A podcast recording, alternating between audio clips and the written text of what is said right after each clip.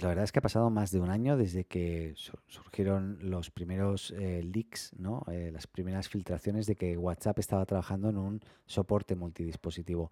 Y finalmente parece ser que la beta esperada por todo el mundo pues ya está a punto de salir.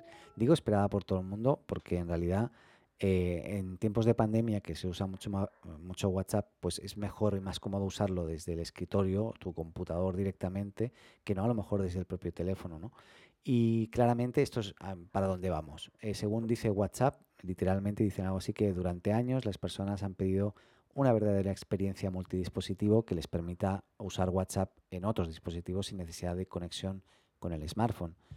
Con esta nueva funcionalidad eh, será posible utilizar WhatsApp en el móvil y añadir hasta cuatro dispositivos extra de forma simultánea, incluso si la batería del móvil eh, se ha agotado. Cada dispositivo complementario se conectará a tu WhatsApp de forma independiente, manteniendo el mismo nivel de privacidad y seguridad a través del cifrado eh, de extremo a extremo, según ellos indican.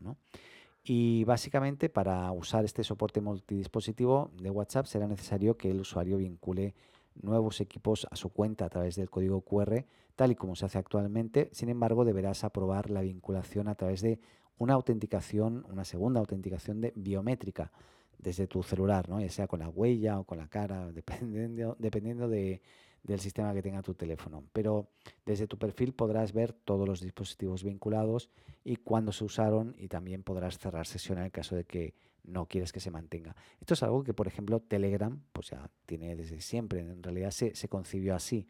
No fue el caso de WhatsApp y haber hecho el cambio requirió un cambio de infraestructura gigantesco para poder adaptar eh, todo lo que tenían a, lo nuevo y, mantener una compatibilidad también. ¿no? Entonces, claramente, por eso el, tiempo que les ha llevado. Pero bueno, estaremos informando cuando sepamos más de cuándo realmente va a estar esto. De momento va a ser una beta cerrada a ciertos usuarios, que no hay mucha claridad al respecto, pero va a ser bien limitada y una vez eh, la prueba sea exitosa, seguramente será algo que, que WhatsApp, pues en este caso, libere rápidamente.